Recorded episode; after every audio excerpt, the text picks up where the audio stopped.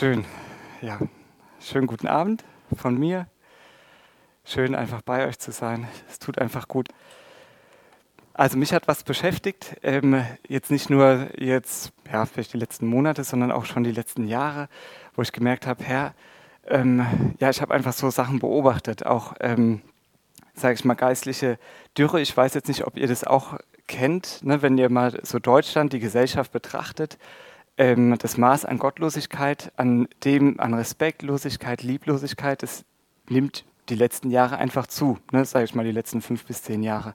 Ich weiß nicht, wem das von euch auch noch aufgefallen ist. So generell in der Gesellschaft, ne, das Miteinander, ähm, füreinander da zu sein ne, oder miteinander zu stehen. Und mich hat es einfach so beschäftigt, dass ich mich gefragt habe, Herr, was ist, gibt es da Antworten in der Bibel? Herr, was sagt dein Wort dazu? Und ich habe was ganz Spannendes gefunden. Ähm, und zwar in der Stelle im Alten Testament, in 2. Chroniker. Ähm, und da geht es jetzt erstmal um das Volk Israel. Aber ähm, in der Bibel steht auch, im Korintherbrief steht ja, dass Gott die Dinge, die er am Volk Israel, mit dem Volk Israel getan hat, dass es für uns als Vorbild ist.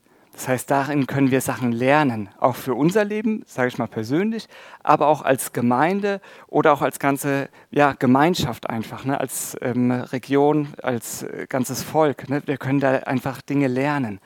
Und das finde ich so spannend. Und da möchte ich mit euch heute Abend reingehen. Weil ich habe eine Sehnsucht, weil ne, gerade auch im Lobpreis, ähm, Gott, Gottes Gegenwart ist einfach so stark da. Und ich, ich glaube, ähm, es geht euch allen so, wir, wir haben Hunger nach mehr, oder? Wir haben wirklich einen Hunger nach mehr von seiner Gegenwart.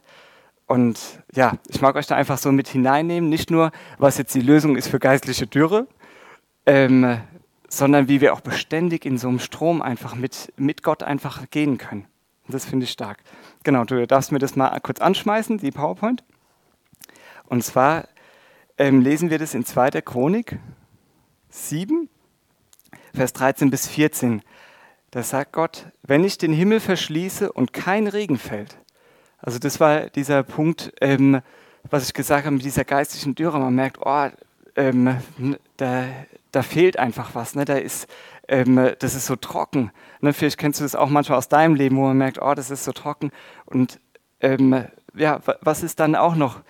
Ähm, wenn ich den Himmel verschließe und kein Regen fällt. Oder wenn ich der Heuschrecke gebiete, das Land abzufressen. Und das ist ja auch mega krass. Stellt euch das mal vor. Ähm, die Leute damals, ihre Lebensgrundlage war, ähm, das waren ja, die meisten waren Landwirte. Die meisten waren Bauern und die haben Sachen gesät und dann kam einfach die Heuschrecke und hat das weggefressen. Was ist das für ein Frust, oder? Und genauso kann es manchmal sein, dass man im Leben merkt, hey, ich habe da was rein investiert und dann kommt etwas, ruff, und es ist einfach weg. Das ist einfach krass. Oder aber auch, wenn ich eine Pest unter mein Volk sende. Und ich mag äh, zu Beginn auch sagen, diese ganzen Sachen ähm, ist an dem Volk Israel geschehen, ne, dadurch oder deshalb, weil sie einfach Gott verlassen haben. Ne, und bei uns heißt es jetzt nicht zwangsläufig, ja, wenn man kraftlos ist, dass man dann Gott verlassen hat. Nein. Ne, und wichtig ist auch, alles Schlechte, wie jetzt hier geschrieben ist, alles Schlechte kommt vom Teufel. Stimmt's?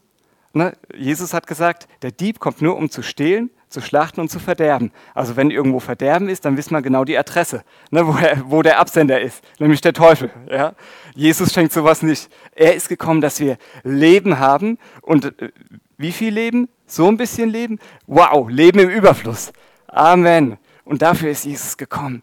Und jetzt sehen wir hier in dieser Stelle, in äh, Vers 14 noch, was ähm, ist das, was wir als Volk Gottes, wenn wir zu Jesus gehören, dann gehören wir zu seinem Volk. Dann sind wir damit hineingenommen. Was ist das, was, ähm, ja, was Gott damals im Alten Bund, aber auch im Neuen Testament sagt, wo er uns einlädt? Hey, welche Schritte sind notwendig? Welche Schritte, welche Schlüssel gebe ich euch an die Hand, dass ihr beständig in diesem Strom von Wiederherstellung, von ja, Erfrischung einfach leben könnt? Lass uns mal weiterlesen, in Vers 14. Und mein Volk, über dem mein Name ausgerufen ist, demütigt sich. Sie beten, sie suchen mein Angesicht und kehren um von ihren bösen Wegen. Dann werde ich vom Himmel her hören, ihre Sünden vergeben und ihr Land heilen. Also Gott gibt uns hier vier Schlüssel für Wiederherstellung. Und das ist auch so einfach, wofür mein Herz einfach schlägt. Und mein Herz schlägt nicht primär jetzt einfach, dass wir Wiederherstellung oder Heilung ähm, oder irgendwie äh, beständig in, in Erweckung leben, sondern mein Herz schlägt, und ich denke mal, das schlägt auch dein Herz, wenn nicht, äh, mag ich das einfach so, ähm, dich da begeistern und ähm, dich einfach ermutigen, dich danach auszustrecken. Mein Herz schlägt für Gottes Gegenwart. Ne, es geht nicht primär darum, was, ja, sage ich mal, was die Resultate sind, sondern beständig an seinem Herzen zu sein, ihn zu kennen. Das ist das Aller, Allerwichtigste. Und ja, ich mag mit euch da jetzt einfach so reingehen. Seid ihr bereit? Diese vier Schlüssel? Und ähm, was ich da drin auch so krass finde, dass Gott ähm, der Gemeinde, damals im Volk Israel, aber genauso der Gemeinde, er gibt ihnen ähm, uns als Gemeinde so eine Autorität, ähm, so eine Wichtigkeit, dass es, ähm, was ich krass finde, aber damit ist auch eine Verantwortung verbunden. Das heißt, wenn ich weiß, hey, das sind diese Schlüssel, dann ist es auch wichtig, dass ich da drinnen auch lebe. Versteht ihr, wie ich das meine? Ne, wenn ich weiß, hey, ich habe einen Schlüssel zu, ähm, ja, keine Ahnung, ähm, ein riesengroßes ähm, eine riesengroße Lagerhalle. Ich weiß, überall ist Hunger und da ist eine riesengroße Lagerhalle mit ganz viel Essen, ne, mit ganz viel Weizen. Ja, wenn ich diesen Schlüssel habe, dann habe ich auch damit eine Verantwortung, dass ich sage, hey, es ist wichtig, dass ich das gut einsetze. Und das wollen wir uns heute einfach anschauen. Und weil es so wichtig ist, gibt es natürlich auch den Feind, der möchte, dass wir den, ähm, ja, einfach, dass wir den, diese Schlüssel nicht einsetzen. Ne? Genau. Dann schauen wir uns mal diesen ähm, ersten Schlüssel an. Und wichtig ist bei dem Ganzen, es geht nicht um eine Technik. Es geht wirklich nicht um eine Technik, sondern es geht darum, dass wir gemeinsam Gott begegnen. Lass uns mal den ersten Schlüssel anschauen. Ähm, sich zu demütigen. Manchmal, ähm, ich mache mal noch mal kurz zurück. Sich zu demütigen ist der erste Schlüssel da, darin, ja, sich einfach Gott auch zu nähern. Warum ist denn das so wichtig? Ich habe mich echt so gefragt, hey, Wieso ist denn gerade der erste Punkt, sich zu demütigen und nicht irgendwelche anderen Dinge, ähm, ja, Sachen aus dem Weg zu räumen und das zu machen und das zu machen? Warum ist es so wichtig, die Demut?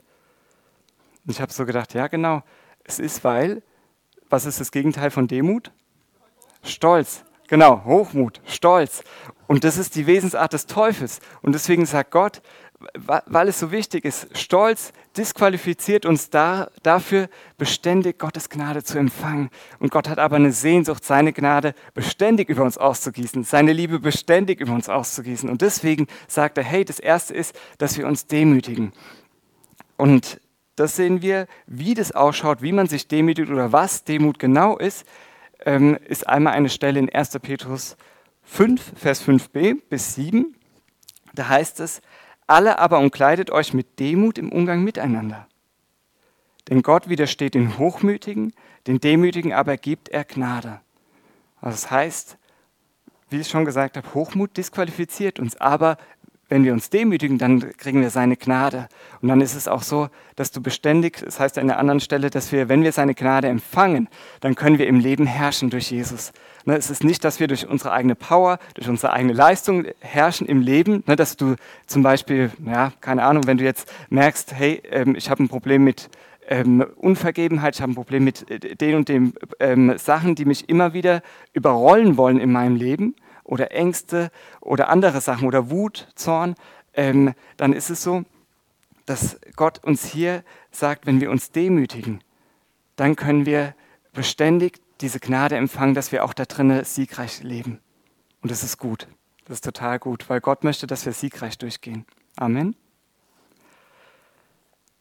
Wie geht's weiter? Hier heißt es: Demütigt euch nun unter die mächtige Hand Gottes, damit er euch erhöht zur rechten Zeit. Wow indem ihr alle eure Sorgen auf ihn werft, denn er ist besorgt für euch. Also wie demütige ich mich? Nicht indem ich jetzt sage, ähm, ne, ich kann nichts, ich bin nichts und überhaupt. Ne, manchmal hat man ja so ein, ähm, geprägt auch durch Religion, ne, das, was man so auch mitbekommt, ähm, hat man manchmal vielleicht so ein verschobenes Bild und man, äh, das kenne ich auch ganz krass bei mir, ne, dass man dann denkt, ah, ähm, ich bin nichts, ich kann nichts, und, ähm, da, aber das ist keine Demut, sondern Demut ist hier der erste Punkt, dass wir Gott vertrauen, dass er genug ist. dass er sich um uns kümmert, dass er sich sorgt um uns. Ihm zu vertrauen in allen Dingen. Das ist wahre Demut. Warum? Jesus hat ja auch, in, er hat gesagt, dass wir von ihm lernen dürfen. Er ist wirklich demütig gewesen. Und er hat gesagt, lernt von mir. Und er hat in Gott in allem vertraut. Er hat Gott in allem vertraut. Er hat einfach gesagt, Vater, ne, aber Vater. Und hat einfach mit ihm gesprochen. Er hat sein Herz ausgetauscht mit ihm. Ne, und das ist so wichtig, ähm, ja, dass wir uns das bewusst machen. Gott, der Vater, er, er liebt uns und er möchte einmal für dich persönlich, aber auch da, wo du hingestellt bist, wo er ja, dir Sachen anvertraut hat, da möchte er dir sagen, hey, ich habe alles bereitet. Du musst dir keine Sorgen machen, du brauchst keine Angst zu haben, ich habe alles vorbereitet. Ist doch gut, oder? Ich glaube, das brauchen wir gerade in dieser Zeit. Aber immer. das brauchen wir wirklich immer. Und ähm, das ist ein Aspekt, ein wichtiger Aspekt, ähm, dass wir Gott vertrauen. Ne, das ist Demut, dass wir erkennen, Gott, du bist Gott und ich bin ein Mensch. Ne, und das heißt, du bist ein, ein wunderbarer, mächtiger Gott und ich lerne einfach, mein Leben dient dazu, mich ähm, bei dir anzulehnen, ne, dir zu vertrauen. Und dann kommt auch unser Herz zur Ruhe. Wenn wir in Demut gehen, dann kommt unser Herz zur Ruhe. Wenn nicht, dann, dann laufen wir und laufen wir und es ist nie genug. Es ist sonst nie genug. Wirklich, ich kann es aus eigener Erfahrung sagen, es ist nie genug. Aber wenn wir in seine, uns demütigen und sagen, Herr, ich lebe nur aus deiner Gnade. Ich lebe nur aus dem, was du alles vollbracht hast im Kreuz von Golgatha. Dann ist es, dann kommt Frieden in dein Herz. Und das möchte Gott dir schenken. Ein zweiter Punkt von Demut, ähm, ich mache das nur mal ganz kurz, ist auch im Alten Testament hat sich das Volk Israel immer wieder ähm, gedemütigt, also hat Demut, ähm, ja, oder hat sich gedemütigt, indem sie gefastet haben. Ne, und Fasten ähm, will ich jetzt äh, direkt mal vorneweg sagen, wichtig ist nicht, dass wir jetzt irgendwelche Leistungen oder irgendwelche Sachen machen, irgendeine äußere Form. Ähm, ich habe zum Beispiel auch mal gefastet ähm, und ich war total im Streit mit jemandem. Ne, ich war total, uh, ja, und äh, war jetzt nicht so gut drauf. Ne, und dann hat Gott gesagt, hey Ruben, ich möchte jetzt, dass du dich versöhnst und dann hör auf mit deinem Fasten. Weil das ist Gott nochmal viel kostbarer, aber gleich kommt auch noch der Schatz im Fasten. Aber trotzdem, Gott ist es viel kostbarer, mit welcher Haltung, mit welchem Herzen wir ähm, ja, ihn einfach suchen. Weil Fasten ist auch, das ist ja das Coole beim Fasten, ähm, du brauchst ähm, nicht das Frühstück, Mittagessen, wie auch immer, du brauchst das Essen nicht zu machen, ähm, du brauchst nicht abzuspülen, du brauchst dich nicht darum, äh, auch nicht einkaufen, rein theoretisch, ne? wenn du vorher weißt, ich faste jetzt eine Woche. Ne? Also es ist was, wo wir dann Zeit einfach haben, ihn zu suchen. Also es geht jetzt nicht mehr mehr, dass man irgendwas verzichtet, sondern einfach die Zeit zu nehmen, okay, ich gehe jetzt einfach in dein Wort und ich mag einfach Zeit mit dir verbringen, Jesus. Ich mag Zeit mit dir verbringen, Vater. Was ist das, was auf deinem Herzen schlägt? Und das finde ich einfach so kostbar da drin, in, in dem Fasten. Und ähm, Esra ich lese einfach vor, Esra 8, Vers 21. Und ich rief dort am Fluss Ahava ein Fasten aus, damit wir uns vor unserem Gott demütigten, um von ihm einen geebneten Weg zu erbitten für uns und für unsere Kinder und für alle unsere Habe.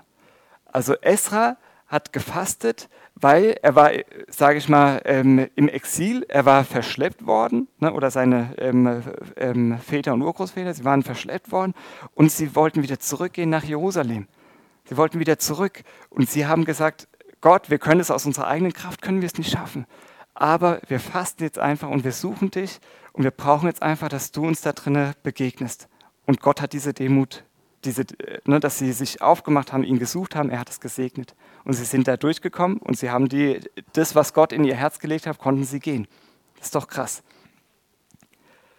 Ähm, was ist jetzt wichtig, ähm, nochmal so, ähm, wenn man so bei Demut auch nochmal so stehen bleibt, was ist wichtig, ähm, wie möchte der Feind uns ablenken von der wahren Demut? Ich habe mir immer so notiert, dass man zum Beispiel ähm, wenn man sich demütigt, dass man den Blick dauernd auf sich selbst hat. Ne? Oh, schaut mal hin, wie, wie demütig ich bin. Ne? Sieht auch jeder, ne? oh, und ich habe da gedient, ich habe da geholfen, ich habe das gemacht und ich habe gefastet und oh, die ganze Zeit. Ne? Und ich bin schon hier ganz eingefallen und überhaupt und die Klamotten ganz verwetzt und alles, nicht Spaß. Ne? Aber versteht ihr, wie ich meine? Nein, das ist keine Demut, sondern wirklich, wie Jesus gesagt hat, wenn, wenn man fastet oder wenn man betet, einfach einfach diese Liebesbeziehung mit dem Vater zu suchen, die, diese Freundschaft mit dem Vater zu suchen. Ähm, und dann nicht großartig das rauszutönen, sondern einfach zu sagen, Herr, hier bin ich einfach. Und, und Gott wird es uns belohnen, im, ähm, öffentlich, hat er ja so gesagt, er wird uns öffentlich belohnen. Oder Demut ist auch nicht, dass ich meine Leistung anschaue. Und natürlich auch nicht, ähm, dass ich schlecht von mir denke oder mich abwerte. Habe ich ja auch schon mal am, ähm, kurz am Anfang gesagt. Ne? Das ist keine Demut, sondern Demut ist dann zu sagen, Herr, und ich weiß, ich bin abhängig von dir, du verherrlichst dich in meiner Schwachheit, aber ich weiß auch, dass ich wunderbar gemacht bin von dir, ne? dass ich herrlich gemacht bin. Halleluja. Genau. Gehen wir mal zum zweiten Schlüssel. Die, diese, das ist wirklich so eine Reise an sein Herz. Das ist eine Reise wirklich an das Vaterherz, an, an das Herz von Jesus. Das zweite ist beten. Ähm, weil beten, ähm, oder was ist denn überhaupt erstmal beten? Vielleicht jetzt erstmal so, was ist beten? Beten ist einmal reden mit Gott, ne, so erkläre ich es auch immer in der Kinderkirche, dass wir mit Gott reden, aber auch, dass wir uns Zeit nehmen, auch zu hören. Ne, nicht nur die ganze Zeit reden, ne, manchmal ist es auch gut, erstmal, sage ich mal, sein Herz auszuschütten, ne, aber dann auch mal so zur Ruhe zu kommen und zu sagen, Herr, Vater, was ist jetzt das, was, ja, was denkst du dazu? Jesus, was sagst du dazu? Einfach sich Zeit zu nehmen, zu hören. Und Gebet ist auch, das finde ich so wichtig, ich meine, das ähm, ist ja auch das, was wir auch als Herzschlag in unserer Gemeinden oder in, unsere, in unseren Gemeinden leben, ist ja auch, dass wir Gott loben, ne, ihn anzubeten. Ne, das ist auch einfach, einfach uns, ja, sich Zeit zu nehmen, ihn in seiner Gegenwart, seine Gegenwart zu suchen. Ähm, es kann auch manchmal sein, dass wir in Fürbitte gehen. Oder ähm, dass man ja, in die Stille geht, ne, in den Wald einfach rausgeht oder irgendwo, wo man jetzt sagt, okay Herr, ähm, ich mache jetzt einfach mal Handyfasten oder WhatsApp-Fasten, wie auch immer. Ich mache das, lege das jetzt mal alles zur Seite und ich nehme mir einfach Zeit mit dir. Ich nehme mir einfach mal Zeit und äh, ja, die, dieser ganze Lärm, dieser ganze Trubel des Alltags und ich komme bei dir jetzt zur Ruhe. Und wenn wir dann zu, bei ihm zur Ruhe kommen, dann, äh, ähm, ja, dann nehmen wir nochmal neu einfach diese Weisung wahr, was Gott einfach jetzt so die Schritte, die er mit uns gehen möchte oder auch mit uns als Gemeinschaft, mit uns als Gemeinde gehen möchte. Und das finde ich einfach ganz wichtig. Und ähm, beim Gebet ist es wie beim Fasten, es ist keine Leistung. Und wichtig ist wieder, was, was macht unser Herz damit? Deswegen, ähm, ihr könnt es ja mal aufschlagen, ähm, oder euch aufschreiben, auch für euch nochmal so zu Hause auch zu lesen. In Matthäus 6, Vers 7 bis 15 steht ähm, etwas ganz Interessantes, was Jesus in der Bergpredigt sagt. Und das ist überschrieben mit rechtes Beten. Also sprich richtiges Beten. Ich mache es mal so in Anführungsstrichen. Ähm, das heißt, wie ist das Gebet, was Gott gefällt einfach? Ne? Wie ist das Gebet, was, was uns auch weiterbringt in der Beziehung mit ihm? Und da hat Jesus als allererstes gesagt, das steht jetzt hier nicht in der Bibelstelle, ähm, Entschuldigung, das habe ich jetzt hier nicht im Beamer, ähm, wenn wir beten, sollen wir nicht plappern wie die Heiden. Ne, also das heißt, es geht bei Gebet geht es nicht um Quantität, also dass wir ganz, ganz viel reden. Ne, da, stellt man sich vor, oh ja, Herr, wenn ich einfach nur 24-7 immer bete, ne, immer bete, immer bete. Ähm, nee, es geht nicht um unsere Leistung, sondern es geht darum, ähm, natürlich ist es gut, wenn wir ihn beständig suchen. Versteht ihr, was ich meine? Aber es geht wirklich nicht darum als Leistung, weil das ist ja wie in der, in der Liebesbeziehung, in der Ehe. Das ist ja auch nicht so, dass man jetzt sagt, oh, ah, jetzt, oh, ich muss jetzt einfach wieder Zeit mit ihr verbringen und eigentlich habe ich gar keinen Bock. Ne? Oder irgendwas, ne? dann wird man schon sagen, hui, okay, wir brauchen jetzt vielleicht mal Seelsorge oder Paartherapie oder keine Ahnung was. Ja? Aber, ähm, sondern das Normale in der Ehe ist doch, ähm, dass man sagt, wow, ich mag einfach Zeit mit dir verbringen. Ja, ich mag einfach, äh, was, was, wofür schlägt dein Herz? Ne? Oder was macht gerade dein Herz schwer? Dass man sich einfach austauscht, dass man Zeit miteinander verbringt. Ja, das ist doch das Normale. Stimmt's? Und genauso ist es bei Gott, genauso ist es bei Jesus. Und er möchte dir, wenn du merkst, oh Mann, ja, da habe ich vielleicht dieses Feuer, diese erste Liebe verlassen. Gott möchte das heute neu in dir, dir dieses Brennen schenken. Und das ist ein Geschenk. Es ist wirklich ein Geschenk. Und dann in diesem Abschnitt nach dem rechten Beten, also oder wo ähm, erstmal dieses, wir sollen nicht plappern wie die Heiden, danach steht es Vater unser. Das heißt, dass wir uns ausrichten auf den Vater im Gebet, dass wir uns ausrichten auf sein Königreich, ausrichten darauf, wow, dein Wille soll geschehen. Nicht mein Wille, dein Wille. Und das ist auch Demut. Ne? Dein Wille soll geschehen. Herr, ich höre jetzt bei dir an deinem Herzen. Ja, genau, das möchtest du tun. Und dann beten wir das. Und das ist so stark. Und dann Ganz zum Schluss sagt Jesus noch einen ganz krassen Satz oder zwei ganz krasse Sätze. die wir in Vers 14 bis 15 finden. Da heißt es, denn wenn ihr den Menschen ihre Vergehung vergebt, so wird euer himmlischer Vater auch euch vergeben. Wenn ihr aber den Menschen nicht vergebt, so wird euer Vater eure Vergehung auch nicht vergeben. Hä? Was hat denn das jetzt mit Gebet zu tun? In, in Markus 11 ist genau diese gleiche Stelle, vielleicht ähm, kennen das einige von euch, da geht es ja um diese Berge, wo Jesus sagt, sprecht zu den Bergen und die Berge werden ähm, sich stürzen. Ja? Und dann sagt Jesus auch ganz zum Schluss, wenn ihr steht und betet, dann vergebt, wenn ihr etwas gegen den anderen habt. Ja, warum ist denn das so wichtig? Und für, für mich, was denkt ihr? Warum ist es so wichtig?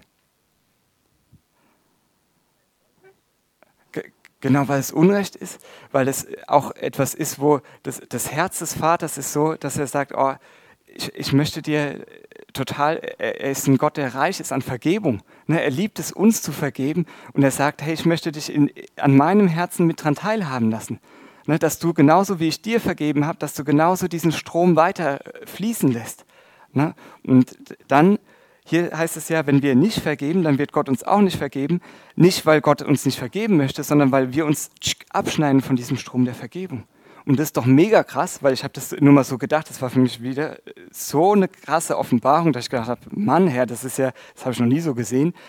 Ja, natürlich ist es so, wenn wir nicht vergeben, dann heißt es ja, dass unsere Sünden immer noch da sind, in Anführungsstrichen. Versteht ihr das? Das heißt, meine Sünden machen eine fette Mauer zwischen Gott und mir. Und dann ist es kein Wunder, dass man merkt, oh, ähm, irgendwie merke ich, dass Gottes Gegenwart, das Maß an seiner Gegenwart, dass es, dass es weniger und weniger ist. Und das möchte genau der Feind. Der möchte wie Salamitaktik, eins nach dem anderen uns dieser Freiheit, die Jesus uns geschenkt hat, berauben. Ne? Und das dürfen wir nicht zulassen. Amen. Ne, lass es nicht zu. Und das, ich weiß es auch aus meinem Herzen, wo ich gemerkt habe, oh, ja, das ist manchmal, wo man auch ein bisschen dranbleiben muss. Aber ich, ich bin eine Person, ich möchte vergeben. Und das habe ich mir dann auch so festgemacht, ähm, ja, wo mein Herz einfach immer wieder schwer war und wo ich dann gedacht habe, Herr, ach, ja, was soll ich damit machen? Ne? Und ich habe dann irgendwann mich entschieden, habe gesagt, Herr, und wenn diese Person bis zu ihrem Lebensende oder bis zu meinem Lebensende, egal wie es ist, ähm, wenn diese Person nie kommt und sich bei mir äh, entschuldigt oder um Vergebung bittet, ich möchte vergeben weil mein Herz soll frei sein. Und Jesus möchte auch, dass dein Herz frei ist. Ne, dass, dass du in diesem Strom einfach von seiner Liebe einfach drin bist. Ne, und das finde ich so stark. Äh, es ist kein Ort, du musst jetzt vergeben. Nein, wir dürfen vergeben. Und es ist ein Vorrecht zu vergeben. Und deswegen, ja, lass uns auch gerade, wenn ähm, da nichts zwischen uns und Gott kommt, weil seine Gegenwart ist wichtiger als alles andere. Seine Gegenwart ist wichtiger. Genau. Und ich glaube, ich brauche jetzt auch gar nicht mehr so viel so zu dem ähm, Gebet sozusagen. Ähm, der nächste Punkt ist eigentlich das, was gleich schon so mit übergeht, ist wirklich Gottes Angesicht zu suchen. Und ähm, das ist der dritte Schlüssel, der jetzt hier in der Stelle von 2. Chroniker genannt wird, ist sein Angesicht zu suchen. Und da finde ich das so bezeichnend, nicht seine Hand zu suchen, sondern wirklich sein Angesicht zu suchen. Und es ähm, ist natürlich so, ich habe es auch heute Morgen so gesagt, natürlich ist es so, wenn du jetzt im Sumpf bist ne, und du merkst, Herr, ich brauche jetzt einfach deine Hand, ich brauche jetzt, dass du mich rausreißt aus diesem ganzen Sumpf. Natürlich ist es dann so, dass ich Gottes Hand suche. Ne? Versteht ihr, was ich meine? Aber so primär einfach meine Ausrichtung ist es jetzt äh, wie in einer Beziehung. Wenn jetzt dauernd jemand zu dir kommen würde und auch nur dann kommen würde, wenn er was von dir will, dann würdest du dir irgendwann sagen, okay, ich fühle mich wie eigentlich fast missbraucht, ja, oder ich fühle mich wie ausgenutzt, ja. Ich, da, da, merke ich gar nicht, dass derjenige mein Herz sucht ähm, oder auch wissen möchte, hey, wie geht's dir? Was, was ist das, was dich beschäftigt? Ne? Und das finde ich einfach so wichtig, dass wir wirklich sagen, ja, Herr, wir wollen dein Angesicht suchen, wir wollen ähm, ja mit dir zusammen sein. Ähm, was ich auch nochmal wichtig finde, auch generell jetzt beim ganzen Thema Gott suchen oder sein Angesicht suchen, ist es denn so, dass Gott verloren gegangen ist, dass wir ihn suchen müssen? Nein, ne, Gott ist nicht verloren gegangen, sondern wir sind ihm verloren gegangen Ne? Und Jesus hat uns dann gefunden ne? oder hat uns rausgerissen. Und natürlich ist es so, dass man manchmal in seiner Seele dann nochmal verloren gehen kann und Jesus äh, holt uns dann auch wieder raus. Und für mich ist eher so, ich habe so gedacht, Herr, wie kann man das denn anders beschreiben? Und ich habe so gedacht, das Wort aufsuchen zum Beispiel oder einfach in, in seine Nähe kommen. Ne, das ist ähm, Zeit miteinander verbringen. Das würde es nochmal, sage ich mal, vom Deutschen her so auch ähm, treffender beschreiben. Ne? Und ich habe mir dann so dieses Bild vorgestellt, wie wenn man einen König jetzt aufsucht. Ne? Einfach ihn ähm, zu dem König zu kommen. Und da ist es ja auch so, dass Gott zum Beispiel gesagt hat, wenn wir kommen, klar können wir auch ähm, erstmal unser Herz ausschütten, ähm, aber es gibt natürlich auch im Psalm 100, wo es heißt, kommt in sein Tor mit dankbaren Herzen in seine Vorhöfe mit Lobgesang. Ne, das ist wirklich immer wieder so eine Hilfe, auch wie wir ähm, einfach Gott ähm, in seine Gegenwart einfach kommen können, dass man, dass die Seele, die manchmal so schwer ist oder so wie so ein Sumo-Ringer, ne, der nicht von der Stelle rücken will, ne, dass man einfach mal da so die ganzen Lasten einfach erstmal vom Herzen abkriegt ähm, und äh, dass man ja einfach sich ja, nach ihm einfach dann ausstreckt. Und wir können aber beständig zu ihm kommen, weil der Weg ist frei. Ne, wir können beständig jederzeit jetzt zu ihm kommen, weil Jesus den Weg frei gemacht hat. Lass uns mal schauen, was ähm, Mose zum Beispiel gemacht hat. Mose war auch eine Person der Gegenwart Gottes. Er hat Gott gesucht und genauso Josua. Ne, sie haben Gott gesucht. Sie waren ähm, ja einfach, sie haben sein Herz gesucht. In 2. Mose 33, Vers 7 steht es, dass Mose nun nahm das Zelt und schlug es sich außerhalb des Lagers auf, fern vom Lager für sich. Und er nannte es Zelt der Begegnung. Und es geschah, jeder, der den Herrn suchte, ging zum Zelt der Begegnung außerhalb des Lagers hinaus. Also die, das Volk Israel, wenn sie gesagt haben, ja Herr, ich möchte dich suchen, das war damals halt in diesem Zelt, ne, wo es, ähm, was sage ich mal, ähm, damals de, der Zugangsort war. Heute ist es ja mega krass. Ähm, später war es ja dann auch so, dass es der Tempel war in Jerusalem. Aber heute ist es ja mega krass. Wir müssen jetzt nicht irgendwo hinpilgern, sondern Gott sagt, wow, das Zelt, erstmal Jesus, das Zelt Gottes bei den Menschen. Gott wohnt bei den Menschen, wie krass. Und jetzt möchte sogar Gott in uns wohnen und lebt auch, ähm, denke ich mal, zum großen Teil, ne, lebt Jesus in euch, ne, Jesus in uns. Und das ist doch einfach krass. Wir müssen nicht irgendwo hinpilgern, sondern wir können sagen, Herr, und ich danke dir, dass du einfach da bist. Ich danke dir, dass du da bist und ich genieße dich jetzt einfach. Ich genieße deine Gegenwart und ich möchte hören von dir. Also ist doch krass, dass wir im neuen Bund leben. Ist doch echt krass. Was sagt denn das neue Bund? Der, Entschuldigung, was sagt der neue Bund? Was sagt der neue Bund dazu? Ähm, zu diesem Schlüssel auch, Gottes Angesicht zu suchen. In Jakobus 4, Vers 8 bis 10 heißt es. Naht euch Gott und er wird sich euch nahen. Und ich sehe da immer vor meinem inneren Auge, wie der verlorene Sohn, der nicht mehr bei seinem Vater sein wollte und der festgestellt hat, Mann, ich bin jetzt voll im Schweinestall.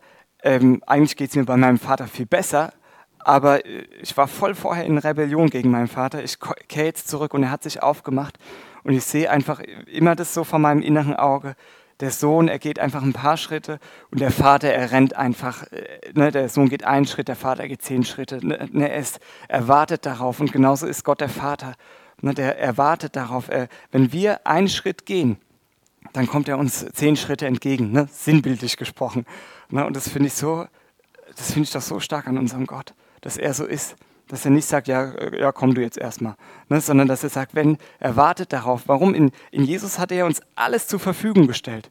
Er hat alles zur Verfügung gestellt. Er hat schon den ersten Schritt getan in Jesus.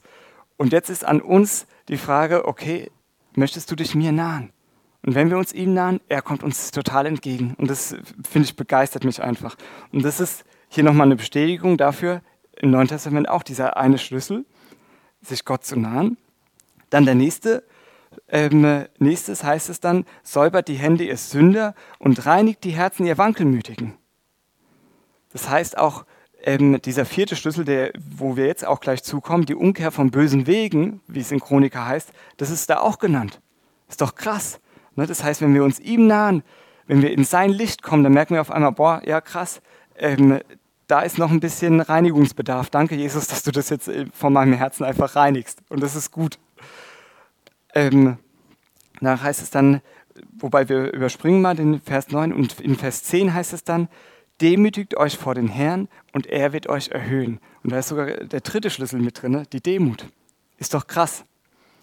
Oder? Im Neuen Testament ist es derselbe Gott, damals, gestern, heute und in alle Ewigkeit. Er ist derselbe. Und deswegen weil er auch, sage ich mal, damals bei Israel immer wieder, wenn sie dann Gott gesucht haben, wenn sie sich aufgemacht haben, er ist wieder gekommen und sie haben Segen, also überreichend Segen geerntet. Ne? Und sie haben dann Zeiten von Frieden gehabt, 40 Jahre. Ne? Dann sind sie wieder abgefallen, ne? wieder zurück und dann wieder umgekehrt. Ne? Und, aber Gott möchte das nicht, dass wir jetzt dauernd so Achterbahnfahrt, sondern dass wir beständig in seiner Gegenwart leben. Und dennoch ist es jetzt auch kein Ideal, äh, wenn du dann, äh, oder wenn ich auch mal dann merke, oh, jetzt bin ich da einfach vorbei, äh, da gibt es keine Verdammnis, sondern kehr einfach um. Kehr direkt um, wenn es der Heilige Geist zeigt. Und wie gut, wie gut, wenn, er, wenn, wenn es dir bewusst wird. Ne, wie gut, wenn, er, wenn es uns zeigt. Das ist einfach gut. Genau. Dann lass uns mal zum letzten Punkt kommen. Die Schlüssel Nummer vier, die Umkehr von bösen Wegen. Da ist es in Jesaja 55, Vers 6 bis 7, wo es heißt: Sucht den Herrn, während er sich finden lässt. Krass, auch wieder das Suchen. Ruft ihn an, während er nahe ist. Der Gottlose verlasse seinen Weg und der Mann der Bosheit seine Gedanken. Krass, oder? Der Mann der Bosheit seine Gedanken. Also nicht mehr, mehr die Taten, sondern auch die Gedanken. Weil Gott möchte tiefgreifend uns verändern. Von innen nach außen heraus. Der Gottlose verlasse seine, der Mann der Bosheit verlasse seine Gedanken und er kehre um zu dem Herrn. So wird er sich über ihn erbarmen und zu unserem Gott, denn er ist reich an Vergebung. Krass. Nicht er ist arm an Vergebung, hier so ein bisschen Tröpfchen, ne, so ein bisschen. Nee, er ist reich an Vergebung. Wow. Und dafür werden wir ihn alle Ewigkeit anbeten, weil wir haben es nicht gerockt. Ne? Wir haben es nicht ge gemacht, sondern er hat es gemacht. Und das ist so cool. Er hat wirklich alles vollbracht. Und ähm, in Römer 12, Vers 2 ist das auch nochmal so aufgegriffen, wo es heißt, seid nicht gleichförmig dieser Welt, sondern werdet verwandelt durch die Erneuerung des Sinnes. Ne, wirklich umzukehren, hier äh, in der Gesinnung den Weg zu verlassen. Und dann heißt es, dass ihr prüft, was der Wille Gottes ist, das Gute und Wohlgefällige und Vollkommene. Also nicht nur, dass wir jetzt böse Wege verlassen, sondern dass wir auch das ersetzen mit dem, was Gott ist, was Gottes Herzschlag ist. Ne? Weil wenn wir nur überall Nein sagen, wir brauchen auch irgendwo, wo wir ein Ja haben, wo wir eine Vision haben, wo wir sagen, ja Herr, und dafür lebe ich. Dafür lebe ich und dafür gehe ich mit dir und es ist gut. Ja? Und dafür gehen wir auch gemeinsam mit ihm, ne? dass wir auch uns diese Vision vor Augen halten. Und so komme ich jetzt zum Abschluss. Nochmal die Frage, gibt es, ähm, ich habe es euch ja eigentlich schon gesagt, ähm, ich habe gespoilert, ne? also gibt es sowas auch im Neuen Testament, dass Gott ähm, diese, diesen beständigen Strom von Heilung, Wiederherstellung, ähm, Erfrischung auch für uns hat. Im Neuen Testament gibt es da eine Bibelstelle. Und zwar bin ich da aufmerksam geworden auf Apostelgeschichte 3, Vers 19 bis 21. Ich lese nur mal noch mal kurz. Ähm, Vers 19, wo es heißt, so tut nun Buße. Aha, Buße tun, das ist die Umkehr von den bösen Wegen, das ist genau der vierte Schlüssel. Und bekehrt euch. Ne, bekehrt euch heißt jetzt nicht mit dem Besen, ne, wie kann ich mich gut bekehren? Nein, sondern bekehrt euch heißt, ähm, im Griechischen steht da das Wort epistrepho, das heißt, das, das, fand ich mega krass, also das steht da im, ähm, wie heißt das, im Strongs Dictionary, also im Englischen steht es da, ähm, das heißt das Wort Umkehr zur Anbetung Gottes. Das ist doch einfach krass ne, bekehren, ne, klar, man hat da irgendwelche Bilder, aber was ist das jetzt genau? Es heißt, dass wir umkehren zu seinem Herzen. Und damit sind auch alle Schlüssel, sage ich mal, ich nenne es jetzt einfach mal Schlüssel, aber alles, was auch die Chronikerstelle sagt, sich zu demütigen, ihn, ihn ja, einfach zu beten, ihn sein Angesicht zu suchen, das ist alles da drin enthalten. Umkehr zur Anbetung Gottes und das heißt auch Umkehr zur Liebe ne, zu seiner Liebe, dass wir umkehren zur ersten Liebe. Ne, das finde ich so krass. Und ähm, warum ist es so wichtig? Weil Gott möchte uns total ja, mit hineinnehmen in seinen Strom. Er möchte uns hineinnehmen in seinen Strom. Da heißt es dann weiter, so tut und Buß und bekehrt euch, dass eure Sünden ausgetilgt werden, ne, dass man wirklich weiß, ja, wow, und es ist wirklich alles ähm, ich habe diese Gerechtigkeit Gottes. Ich bin die Gerechtigkeit Gottes durch das, was Jesus Christus getan hat. Damit Zeiten der Erquickung kommen vom Angesicht des Herrn. Steht nicht von seiner Hand, sondern auch wieder vom Angesicht des Herrn. Und er den euch vorausbestimmten Jesus Christus sende. Gut, das war jetzt, weil Petrus das zu den Juden da gepredigt hat. Ne, aber ähm, wir haben Jesus schon in unser Herzen und wenn du es jetzt noch nicht in dein Herz äh, Jesus eingeladen hast, dann kannst du ihn einladen. Du kannst sagen, Jesus, komm in mein Herz. Ich möchte nicht mehr mein eigener Boss sein, sondern ich möchte dieses Geschenk, was du am Kreuz von Golgatha vollbracht hast, dass wir wieder zusammen in dieser Beziehung mit dem Vater sein können, dass wir in dieser Freundschaft mit Gott wieder leben können. Ich möchte dieses Geschenk annehmen. Und dann wirst du Kind Gottes. Und das ist total stark. Und dann wirst du in diesen beständigen Strom von Wiederherstellung hineingestellt. Ne, Gott stellt dann ganz viel, manchmal direkt, zack, zack, wieder her. Aber manchmal ist es auch ein, ein Prozess einfach von Heilung, von Wiederherstellung, wo Gott dich einfach reinstellt. Und das ist total gut. Ähm, Genau, ich würde mal sagen, bis dahin. Ähm, und ich fand jetzt nochmal so krass, das war für mich nochmal so wie so ein kleines Goldnugget, ähm, dass, ähm, oder erstmal eine Frage, wer weiß denn in 2. Chroniker 7, Vers 14, das haben wir ja gelesen, ähm, dass wir ähm, einfach nochmal so als Zusammenfassung, ne, dass wenn mein Volk sich demütigt, oder und mein Volk demütigt sich, sie beten, sie ähm, suchen mein Angesicht und sie kehren um von ihren bösen Wegen. Dann werde ich vom Himmel her hören, ihre Sünden vergeben und ihr Land heilen. Ähm, was denkt ihr, in welchem Zusammenhang stand diese Chronikerstelle? Wer weiß das? Das fand ich nämlich so mega krass. Das ist direkt, direkt vorne dran ist die Tempeleinweihung von Salomo.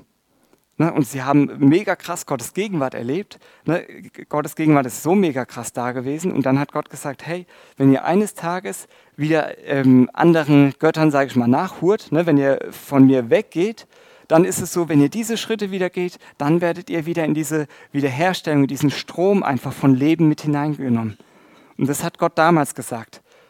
Wie war es bei Apostelgeschichte 3? Was ist vorher kurz passiert? Kurz vorher in Apostelgeschichte 2? Was da passiert?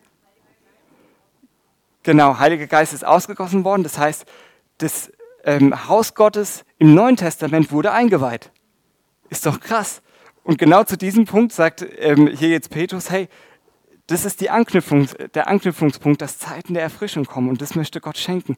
Zeiten, äh, ne, Erweckung, Aufbrüche. Ne, und ich glaube, dass, dass Gott, ne, allein wenn ich das jetzt höre, was wir auch ähm, von Antonella und Serafin gehört haben, das ist doch so stark. Und Gott möchte ähm, wirklich etwas Neues einfach wirken und dass wir uns einfach nach ihm ausstrecken. Dass wir uns nach ihm ausstrecken, uns jetzt Zeit nehmen, auch in der Anbetung, wenn die Lobpreise jetzt so nach vorne kommen. Ähm, ich denke, ich brauche jetzt nicht nochmal die vier Schlüssel zu wiederholen, sondern das Wichtige ist einfach, dass wir jetzt sein, ja, Gottes Herz einfach suchen. Und wo du merkst, hey, ja, stimmt, da ist es so, ähm, da muss ich mich nochmal demütigen. Da habe ich vielleicht oft auf mich geschaut. Ne, vielleicht ähm, durch irgendwelche Nöte oder anderes, egal was die Ursache ist. Das sind vielleicht noch Blockaden. Dann kannst du sagen, Herr, heute kehre ich um. Heute kehre ich um und ich kehre um nicht zu deiner Hand, sondern ich kehre um an dein Herz. Und ich möchte dir, mit dir einfach jetzt zusammen sein. Und ich danke dir, Jesus. Ja, egal ob es ist jetzt ähm, hier bei, bei uns jetzt hier in Darmstadt oder auch die später im Internet zuhören. Ich danke dir, Jesus, dass du, dass du alles vollbracht hast am Kreuz von Golgatha. Du hast alles vollbracht, dass wir wieder in diese Liebesbeziehung, in diese Freundschaft mit dem Vater eintreten können. Du hast gesagt, der Weg ist frei. Der Weg ist frei. Und ich bete, Herr, dass du jeden Einzelnen da jetzt drinnen begegnest, dass du jeden Einzelnen auch zeigst, wo vielleicht Knackpunkte sind, die, ja, die noch hindern, in eine tiefere Beziehung mit dir hineinzukommen. Wo noch Knackpunkte sind, Herr, bitte zeig du das, offenbar du das, Heiliger Geist. Und nimm du einfach jeden Einzelnen an die Hand. Nimm du jeden Einzelnen von uns an die Hand, Herr. Wir wollen dir begegnen. Wir wollen einfach mit dir jetzt zusammen sein und an deinem Herzen ruhen, an deinem Herzen hören. Das, das, was auf deinem Herzen ist. Für uns persönlich, für uns als Gemeinde aber auch, ja, wo du uns auch in die Nation, in Deutschland hineingestellt hast. Herr, wir wollen einfach hören. Und ich bin schon gespannt, Herr, ja, was du einfach sagst. Danke, Jesus. Danke, Herr. Amen.